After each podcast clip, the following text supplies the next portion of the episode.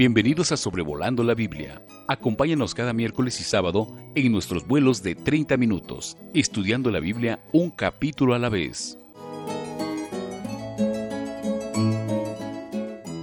Me da mucho gusto darles la cordial bienvenida al episodio número 81 de nuestro podcast o transmisión de Sobrevolando la Biblia considerando el día de hoy Éxodo capítulo 29. Habíamos visto en los capítulos 25 a 28 algo acerca de las instrucciones para la estructura y el inmobiliario del tabernáculo. En el capítulo 28 David Alves Hijo nos dio una excelente presentación de las vestimentas de Aarón, el sumo sacerdote, y de sus hijos. Y entonces ahora en el capítulo 29 vamos a ver las instrucciones para la consagración de Aarón y de sus hijos para el sacerdocio y también la santificación del altar. Vamos a ver que esto es un ritual que va a durar siete días, algo sumamente importante para Dios, un altar debidamente santificado o puesto aparte si quiere la idea de un uso único, peculiar, así como el del sacerdocio.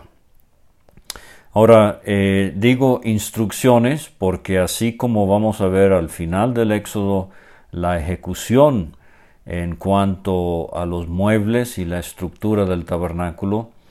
Eh, este ritual no lo vamos a ver eh, en el libro de Éxodo consumado, sino más bien en el libro de Levítico, capítulos 8 y 9. Entonces aprovecho de nuevo para decir que quizás pasemos por alto algunos detalles aquí en el capítulo 29 de Éxodo, pero trataremos de eh, considerarlos eh, cuando lleguemos a Levítico capítulo 8 y capítulo 9. O sea que el recinto del tabernáculo necesita ser terminado antes de poder funcionar el sacerdocio. De nada sirve un recinto, por otro lado, para Dios, eh, si no hay hombres escogidos y consagrados por Dios para funcionar en ese recinto como Él quiere. De una manera muy, muy práctica y sencilla en el día de hoy, podemos tener el recinto, la sala, el salón, el local más lujoso de la ciudad, pero si no tenemos hombres escogidos, preparados, eh, consagrados, de nada va a servir el recinto. Necesitamos y nos urge que haya esta aportación espiritual en nuestros días. De hecho, la palabra clave en este capítulo es una palabra hebrea Kadesh, que significa consagrar o santificar o hacer santo, y se parece mucho a otra palabra fin, que es la palabra Kodesh, que también aparece en este capítulo, que es la idea de ser santo, o sea, apartado para Dios. Entonces vamos a considerar primeramente los versículos 1 a 3. Tenemos aquí lo, eh, lo, que será requerido para la consagración. Dice el versículo 1, esto es lo que les harás para consagrarlos, para que sean mis sacerdotes. Ahora, lo que para Aarón y sus hijos va a ser un ritual físico, para nosotros en términos del Nuevo Testamento va a ser una experiencia espiritual.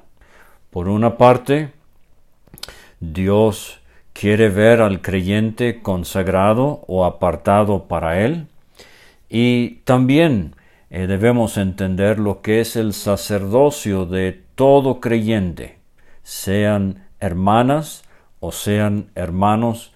Eh, primera Pedro capítulo 2, etcétera, nos enseña que como creyentes eh, somos sacerdotes y en nuestra vida privada, en el caso de hermanos y hermanas, y en la vida pública de una iglesia, en el caso de los varones, en la comunión de la iglesia, eh, eh, Dios espera que haya este sacerdocio siendo llevado a cabo en nuestras vidas.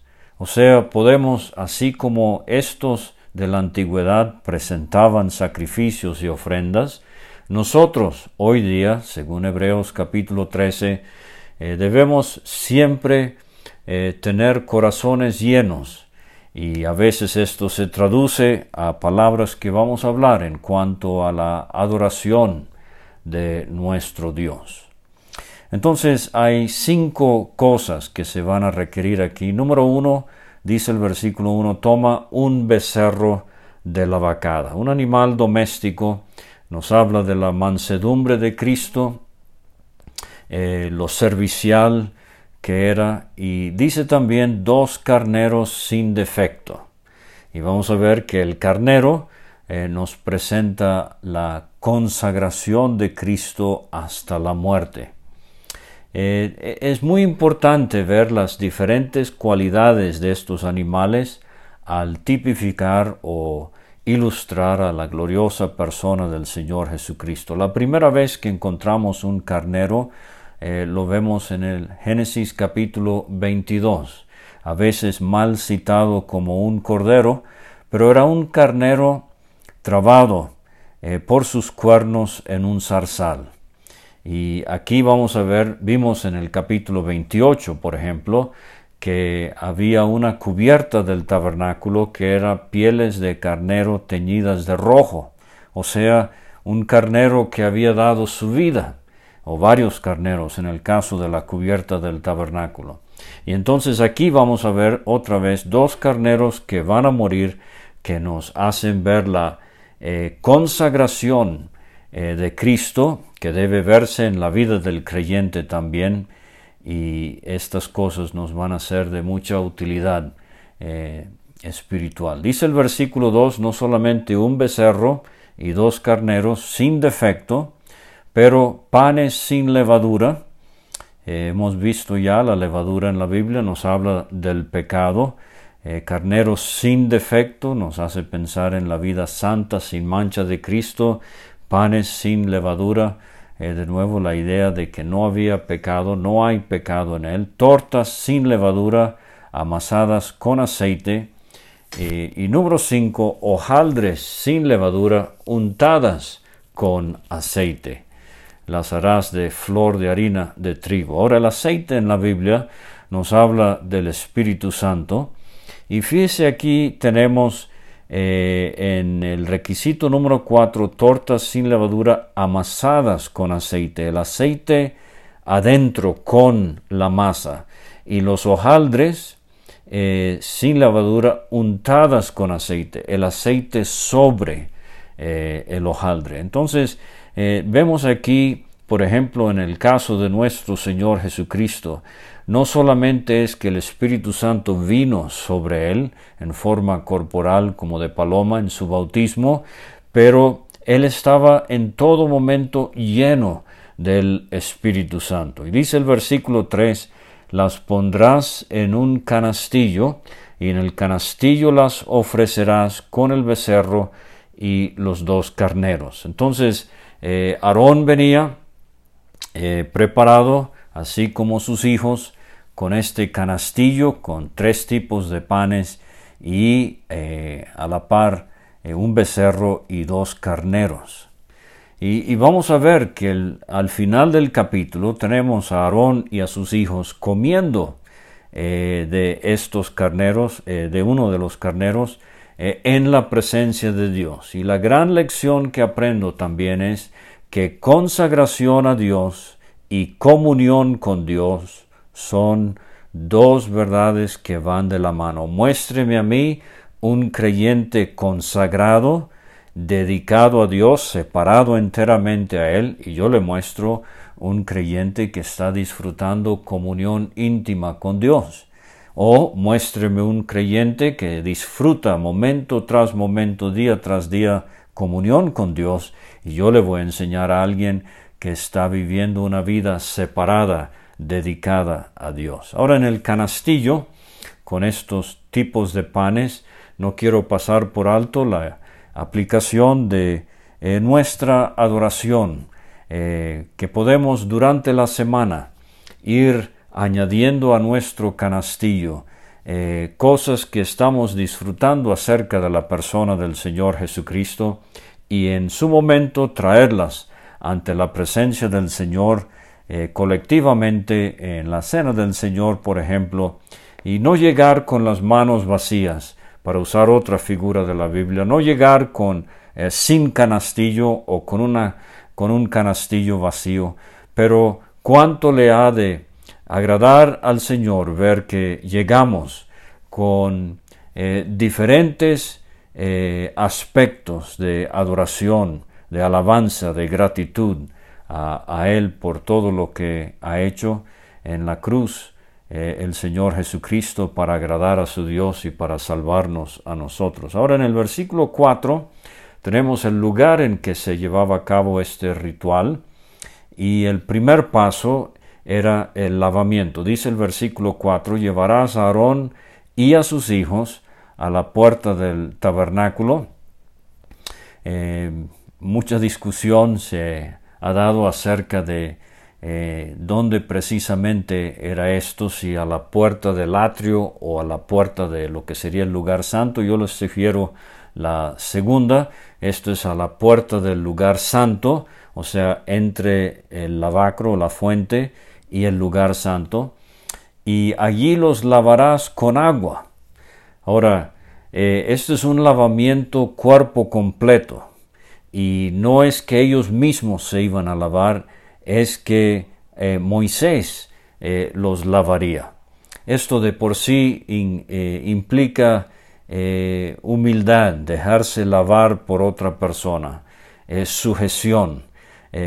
los rabinos judíos llegaron a pensar eh, hasta que este lavamiento tan completo era una inmersión completa en el agua.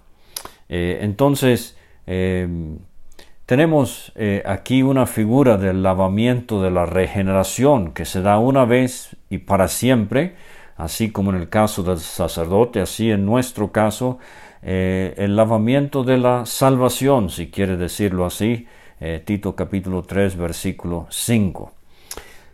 Ahora, versículos 5 a 7 tenemos a Aarón, el sumo sacerdote, eh, cuando él es vestido después de haber lavado. O sea, la vestimenta que estudiamos en el capítulo 28 ahora va a ser puesta sobre él. Y fíjese cómo aquí, por obvias razones, se empieza de adentro para afuera. Eh, tenemos aquí ocho cosas que uno haría bien en considerar de cerca. Vestirás a Aarón la túnica. Luego, número dos, el manto del efod. Número tres, el efod. Número cuatro, el pectoral. Número cinco, le ceñirás con el cinto del efod. Número seis, pondrás la mitra sobre su cabeza y sobre la mitra pondrás, número siete, la diadema santa esa lámina eh, de oro que decía santidad a Jehová. Y número 8, siete aspectos de su vestimenta, pero número 8 nos habla de un nuevo comienzo. Luego tomarás el aceite de la unción, ese aceite lo vamos a ver en el capítulo 30, el capítulo que viene, un aceite eh, exclusivo para este uso, eh, Aquí es donde vemos que es eh, Dios el que hace esta obra. Él ha escogido a Aarón y vamos a ver más adelante que hay los que van a disputar esto, pero Dios es el que eh, hace la obra y este aceite era único para este ritual. Y dice, lo derramarás sobre su cabeza y le ungirás. Vamos a ver a lo largo del Antiguo Testamento el ungimiento de sacerdotes, de profetas y de reyes. Claro, todo esto apunta al día cuando el Señor Jesucristo será revelado como el profeta, el sacerdote y el rey ungido por Dios. Pero derramado sobre su cabeza.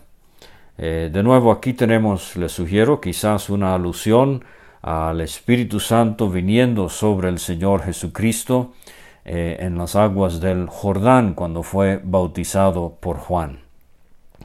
Le debo a uno de los primeros hermanos, tal llamados Plymouth de Inglaterra, hermano Edward Dennett, en su libro, él nos sugiere lo siguiente, cuando se presenta a Aarón solo, parece ser figura de Cristo, pero cuando es en asociación con sus hijos, ilustra a la iglesia, cual familia sacerdotal. Y recuerde que en Apocalipsis capítulo 5 se nos dice muy claramente eh, que eh, eh, por medio de la muerte de Cristo Dios nos ha hecho un reino de sacerdotes. Ahora versículos 8 a 9 nos vamos de la atención a Aarón, a los hijos de Aarón, aunque se menciona a Aarón aquí ya no en relación a sus vestimentas de gloria y de hermosura, pero a estas túnicas, de las cuales también se mencionaron en el capítulo 28. Dice el versículo 8, harás que se acerquen sus hijos y les vestirás las túnicas, túnicas blancas. Eh, de nuevo vimos allí la pureza que era que sería característica de su trabajo. Las, eh, les ceñirás el cinto a Aarón y a sus hijos y les atarás las tiaras, ya no la mitra del sumo sacerdote, sino un tipo de turbante, si quiere, las tiaras que llevaban los demás sacerdotes y en ocasiones Aarón mismo. Así consagrarás a Aarón y a sus hijos. Ahora vamos entonces con eh, los sacrificios de los tres animales. Tenemos primeramente el becerro, que es ofrecido como una ofrenda por el pecado. De hecho, hay términos aquí que vamos a aprender cuando lleguemos al libro de Levítico, pero tenemos eh, en el libro de Levítico capítulos 1 a 7, eh, tenemos eh, cinco ofrendas principales, si quiere, y algunas complementarias. Entonces, la ofrenda por el pecado. esto nos ah, hace pensar en Cristo como el cumplimiento de esta ofrenda. 2 Corintios 5, versículo 21, eh, dice el apóstol Pablo a los Corintios, eh, al que no conoció pecado por nosotros lo hizo pecado para que nosotros fuésemos hechos justicia de Dios en él. Dios no hizo a Cristo pecador. Tenga mucho cuidado con el lenguaje que usa. Y no fue que eh, fue así eh, hecho pecado en sí, sino que Él se identificó con nuestros pecados al llevarlos sobre su cuerpo en la cruz del Calvario. Y ah, dice el profeta Isaías en el capítulo 53 de ese conocido eh, pasaje, versículo 10, Jehová quiso quebrantarlo sujetándole a padecimiento cuando haya puesto su vida en expiación por el pecado. Verá linaje, vivirá por largos días. Eh, dice el versículo 12 de ese mismo capítulo, habiendo él, Cristo, llevado el pecado de muchos. Entonces, eh, tenemos aquí este primer animal, nos habla de cómo es que Aarón, para poder ser eh, sumo sacerdote, para poder servir en el santuario, para poder consagrarse a Dios, Él necesita tratar este asunto de su pecado. Claro, en cuanto a Cristo esto no fue necesario, Él no tuvo que ofrecer por su pecado, pero fue ofrecido por nuestros pecados. Pero dice, después llevarás el becerro delante del tabernáculo de reunión y Aarón y sus hijos. Aquí hay varias cosas, seis cosas que quiero notar. Número uno, pondrán sus manos sobre la cabeza del becerro. Eh, las dos manos las fincaban sobre la cabeza del animal, identificándose con el animal. La idea es que simbólicamente se transfería el pecado de Aarón y de sus hijos a este animal. No era una descarga eh, eléctrica, por ejemplo, eh, no era una transferencia actual, esto es simbólico, tanto en el Antiguo Testamento como en el Nuevo Testamento. La imposición de manos es identificarse con el animal, o por ejemplo, eh, Pablo y eh, otros en el Nuevo Testamento, en el libro de los Hechos, identificándose con Timoteo. Pero número dos, dice el versículo 11, matarás el becerro delante de Jehová.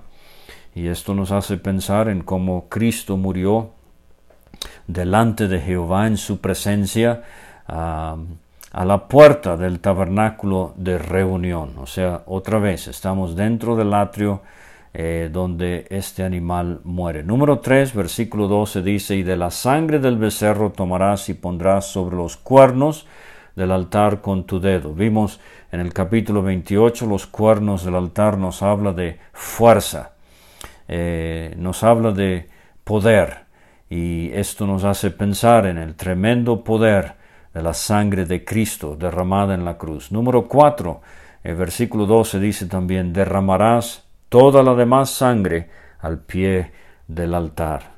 Y esto lo leo sin eh, poder recordar eh, en lo que dice el Evangelio de Juan capítulo 19, cuando al pie de la cruz eh, se derramó toda la sangre que le quedaba al Señor Jesucristo, una vez eh, ya muerto, pero el soldado con una lanza abrió su costado y salió sangre y agua, como si fuera aquí al pie del altar. Pero dice el versículo 13 que la quinta cosa es tomarás también toda la grosura que cubre los intestinos, la grosura sobre el hígado, los dos riñones, la grosura que está sobre ellos y lo quemarás sobre el altar. Si la sangre nos habla de la vida, la grosura nos habla de la abundancia. Este era un animal eh, bien alimentado, bien cuidado, y nos habla de la abundancia que Cristo eh, tuvo para darle a Dios cuando Él se ofreció en la cruz. Pero dice el versículo 14, la sexta cosa, eh, pero la carne del becerro y su piel y su estiércol que, los quemarás a fuego fuera del campamento, es ofrenda por el pecado. Entonces fíjese cómo parte del animal en la ofrenda por el pecado ardía sobre el altar dentro del atrio y el resto del el animal eh, eh, se quemaba fuera del campamento. Esto nos hace pensar en el doble aspecto de la obra de Cristo. En, una manera, la muerte de Cristo fue en comunión íntima y para Dios, pero de otra manera, la muerte de Cristo fue por nosotros, tan pecadores, tan alejados de su presencia. Y hay varios himnos que nos ilustran esta gran verdad, que la vemos varias veces en la Escritura. ¿Quién dirá qué gozo el Padre en ti sintió? Bueno, esa es la grosura ardiendo sobre el altar en el atrio.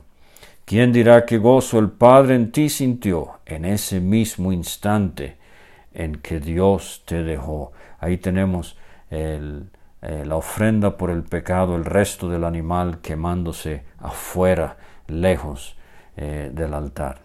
Pero versículos 15 a 18, aquí tenemos el primero de los carneros.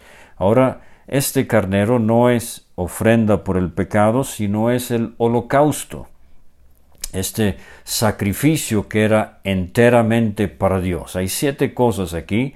Dice el versículo 15, tomarás uno de los carneros, número uno, Aarón y sus hijos pondrán sus manos sobre la cabeza del carnero. Así como se identificaron con el becerro en su pecado, ahora se identifican con el carnero en su consagración. Número dos, matarás el carnero. Eh, número tres, con su sangre rociarás sobre el altar alrededor.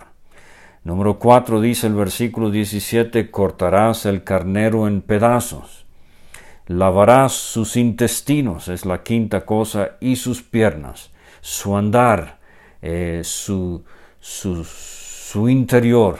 En el caso de Cristo, eh, obviamente tan puro, tan perfecto. En el caso del animal, que débilmente tipifica a Cristo, había que lavar los intestinos y las piernas. Número 6, pondrás, las pondrás sobre sus trozos y sobre su cabeza cabeza ensangrentada. Eh, cuánto sufrió el Señor Jesucristo en su consagración a Dios. Y dice el versículo 18, aquí está la, um, si quiere una descripción de lo que es un holocausto, quemarás todo el carnero sobre el altar es holocausto de olor grato, un aroma eh, que, que, traía mucho eh, gozo al corazón de Dios, es ofrenda quemada a Jehová. Y eso es lo que eh, Dios quiere también para nosotros, así como Aarón y sus hijos se identificaban con este carnero, quizás diciéndose yo no he podido vivir de esta manera, pero este carnero es lo que quiero ser para Dios. Así usted y yo podemos eh, eh, ofrecerle a Dios gratitud por la consagración de Cristo hasta la muerte y muerte de cruz y querer imitarlo en nuestras vidas. Pero dice el versículo 19 a 26, aquí es un trozo largo que vamos a tener que ver con cierta rapidez, pero es el otro carnero. Si en el becerro tenemos una ofrenda por el pecado y en el primer carnero tenemos un holocausto, aquí tenemos una ofrenda de paz. Y vamos a ver que esta ofrenda es la única de las ofrendas en donde eh, comía eh, Dios, figurativamente, el sacerdote y el oferente también. Y tenemos algo de esto aquí. Dice el versículo 19, eh, tomarás luego el otro carnero, y Aarón y sus hijos. Número uno, pondrán sus manos sobre la cabeza del carnero. Otra vez, lo de la identificación. Número dos, dice el 20, matarás el carnero. Número tres, tomarás de su sangre. Ahora, esta es una sección interesante y tenemos algo similar con lo del leproso en Levítico capítulo 13 eh, y 14. Eh, dice, la sangre primeramente la pondrás sobre el lóbulo de la oreja derecha de Aarón. Como creyente, sacerdote eh, para Dios, ¿qué estoy escuchando? ¿Será la música que escucho agradable al Señor, eh, etcétera? Usted puede ensanchar esta enseñanza. Pero dice no solamente sobre la oreja derecha, sobre el lóbulo de la oreja de sus hijos, pero también sobre el dedo pulgar de, de las manos derechas de ellos. ¿Qué estoy haciendo? ¿Para qué estoy usando mis manos? Eh, llevo yo la marca de sangre como si fuera en mi oreja, en mi mano. Y dice también sobre el dedo pulgar de los pies derechos de ellos. Eh, ¿A dónde estoy caminando? ¿Cómo estoy caminando? ¿A, dónde estoy yendo? Eh, la, la, sangre de Cristo debería controlar este comportamiento en mi vida. Y dice el, versículo 20, la cuarta cosa, rociarás la sangre sobre el altar alrededor. Y con la sangre, la quinta cosa que estará sobre el altar, eh, el aceite de la unción rociarás sobre Aarón, sobre sus vestiduras, sobre sus hijos y sobre las vestiduras de estos.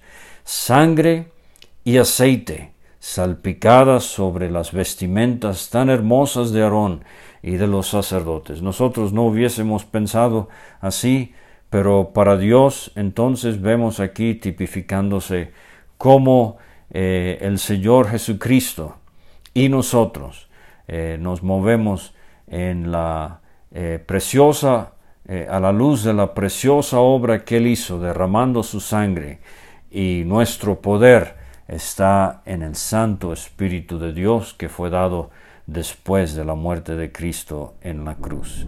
Y entonces tomaban el carnero, eh, dice el versículo 22, la grosura, la cola, número 3, la grosura que cubre los intestinos, la grosura del hígado, los dos riñones, la grosura que está sobre ellos y la espaldilla derecha. Eh, estas cosas internas eh, que nos hacen pensar en los pensamientos más íntimos, si quiere, de Cristo eh, para su Dios, pero la espaldilla derecha eh, es carnero de consagración. Y vamos a ver que tres veces se le llama así al carnero, carnero de consagración.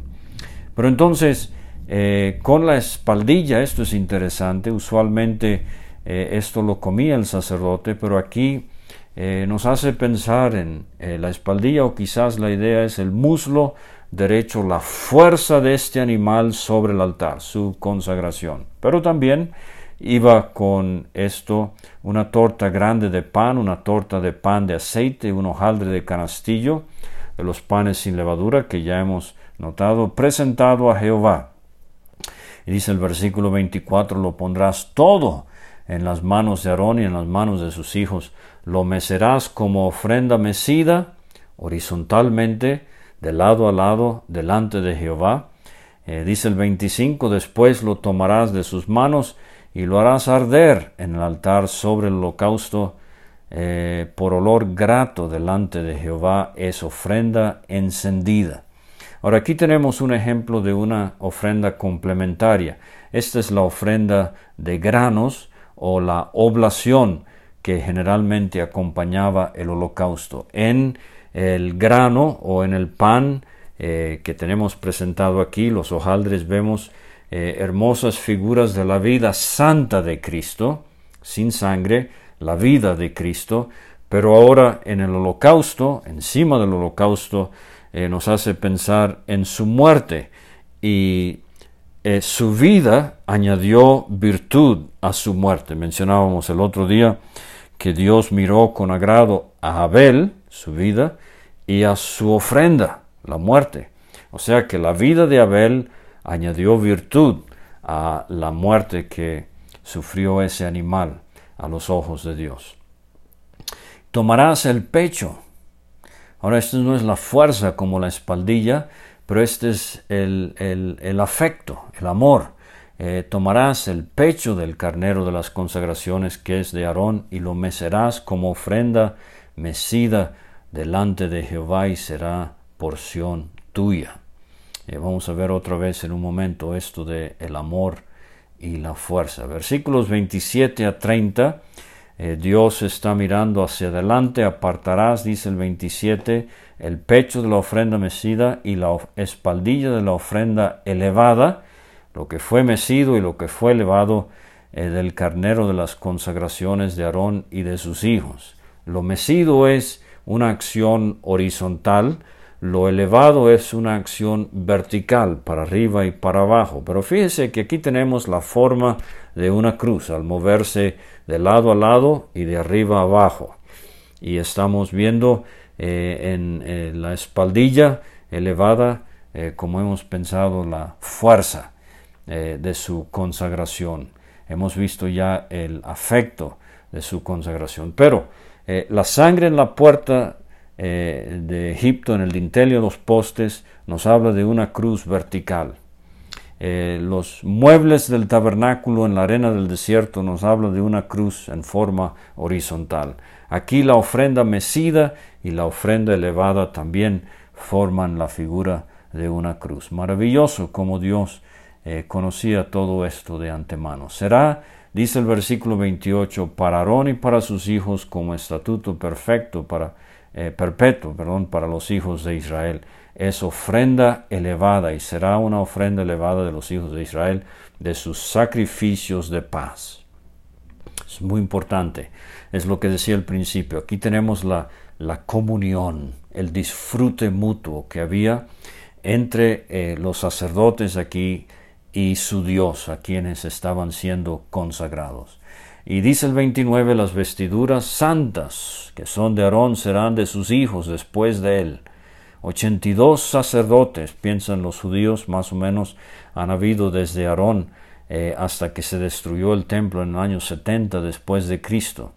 Y curioso que mil años después de Éxodo 29, eh, Zacarías capítulo 3 nos habla de las vestiduras de Josué, el sumo sacerdote, eran eh, vestiduras viles y Josué es perdonado y les puesto ropa limpia.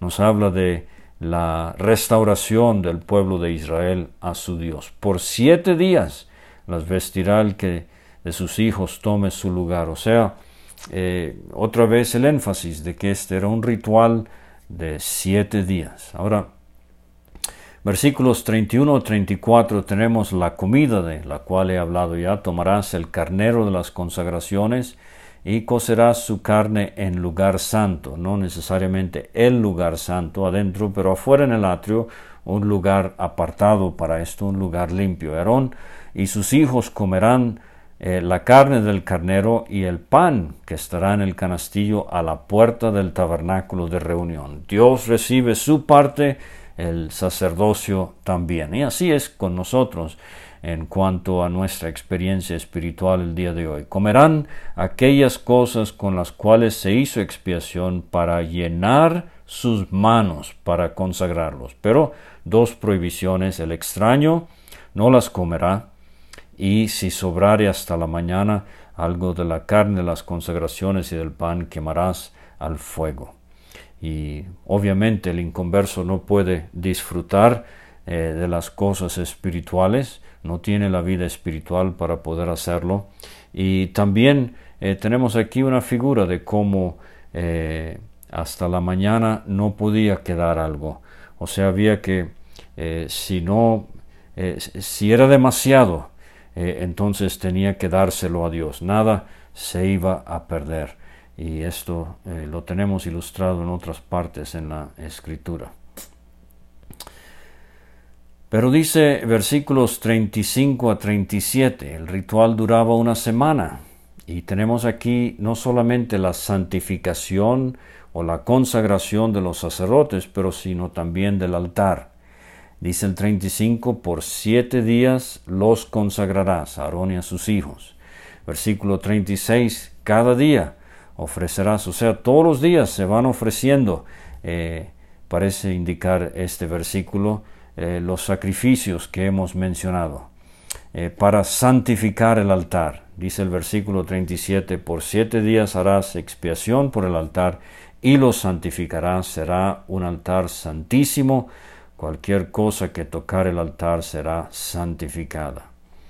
Ahora, tenemos en los versículos 38 a 41 eh, la ofrenda continua, el sacrificio continuo. Dos corderos se ofrecían sobre el altar todos los días del año, todos los años, mientras estuvo funcionando eh, esto 500 eh, años hasta el templo de Salomón y luego durante el templo sabemos que fue interrumpido, pero es una hermosa ilustración, un cordero por la mañana y un cordero por la tarde continuamente nos habla de lo que la obra de Cristo será para Dios eternamente y para siempre, un eterno placer, un eterno disfrute de lo que su Hijo hizo en la cruz del Calvario. Con esto va eh, la décima parte de una flor, eh, de una efa de flor de harina amasada, eh, con la cuarta parte de un de aceite de olivas. Y hemos visto ya, nos habla hermosamente de la perfección de la vida, el poder del Espíritu en Cristo y la cuarta parte de un indivino nos habla del gozo que Cristo le trajo a Dios. Asimismo, a la tarde se le daba importancia al altar por estas ofrendas continuas mañana y tarde, tanto que este sacrificio continuo, el holocausto continuo, cuando fue suspendido por el rey Seleucida Antíoco IV Epífanes, en el año 167 a.C. Esto para los judíos fue un desastre. El libro de Daniel eh, lo menciona, capítulo 8, versículos 11 a 12, capítulo 11, versículo 31 y capítulo 12, versículo 11. Pero termina el capítulo con un, eh, un resumen del propósito del tabernáculo, versículos 42 y a 46. No debemos perdernos en tantos detalles y olvidar cuál era el propósito. Esto será el holocausto continuo por vuestras generaciones a la puerta del tabernáculo de reunión. Me reuniré con vosotros para hablaros allí. Es de aquí de donde Dios iba a hablarle al pueblo. Allí me reuniré con los hijos de Israel y el lugar será santificado con mi gloria. Esto es muy importante. La presencia eh, visible de Dios eh, entre su pueblo. Y santificaré, uno, el tabernáculo de reunión, dos, el altar, y santificaré a sí mismo, tres, Aarón, cuatro, a sus hijos para que sean mis sacerdotes. Y qué maravilla, un pueblo tan rebelde y pecador, pero Dios proveyó medios, y dice el versículo 45, habitaré entre los hijos de Israel, y seré su Dios conocerán que yo soy Jehová su Dios. Esta es la última de trece veces en el libro de Éxodo que se, da esta expresión. Tristemente parece que se les olvidó en el capítulo 32 con lo del becerro de oro. Eh, conocerán que yo soy Jehová su Dios, que los saqué de la tierra de Egipto. Ahí tenemos ilustrada la redención y separación del creyente del mundo. ¿Pero para qué? Para habitar en medio de ellos. Aquí tenemos la devoción, eh, lo cristocéntrico se ilustra aquí de la vida cristiana. Eh, Mateo 18, 20, donde están dos o tres congregados en mi nombre, ahí estoy yo en medio de ellos. Yo, Jehová, su Dios. Así termina el capítulo en cuanto a las instrucciones de la consagración de Aarón, sus hijos y del altar. Se alargó mucho este estudio, pero muchas gracias por su paciencia. Nos vemos pronto, Dios mediante. Gracias por escuchar este estudio. Escríbenos a sobrevolando la Biblia gmail.com. Visita nuestra página www.graciamasgracia.com. Hasta la próxima.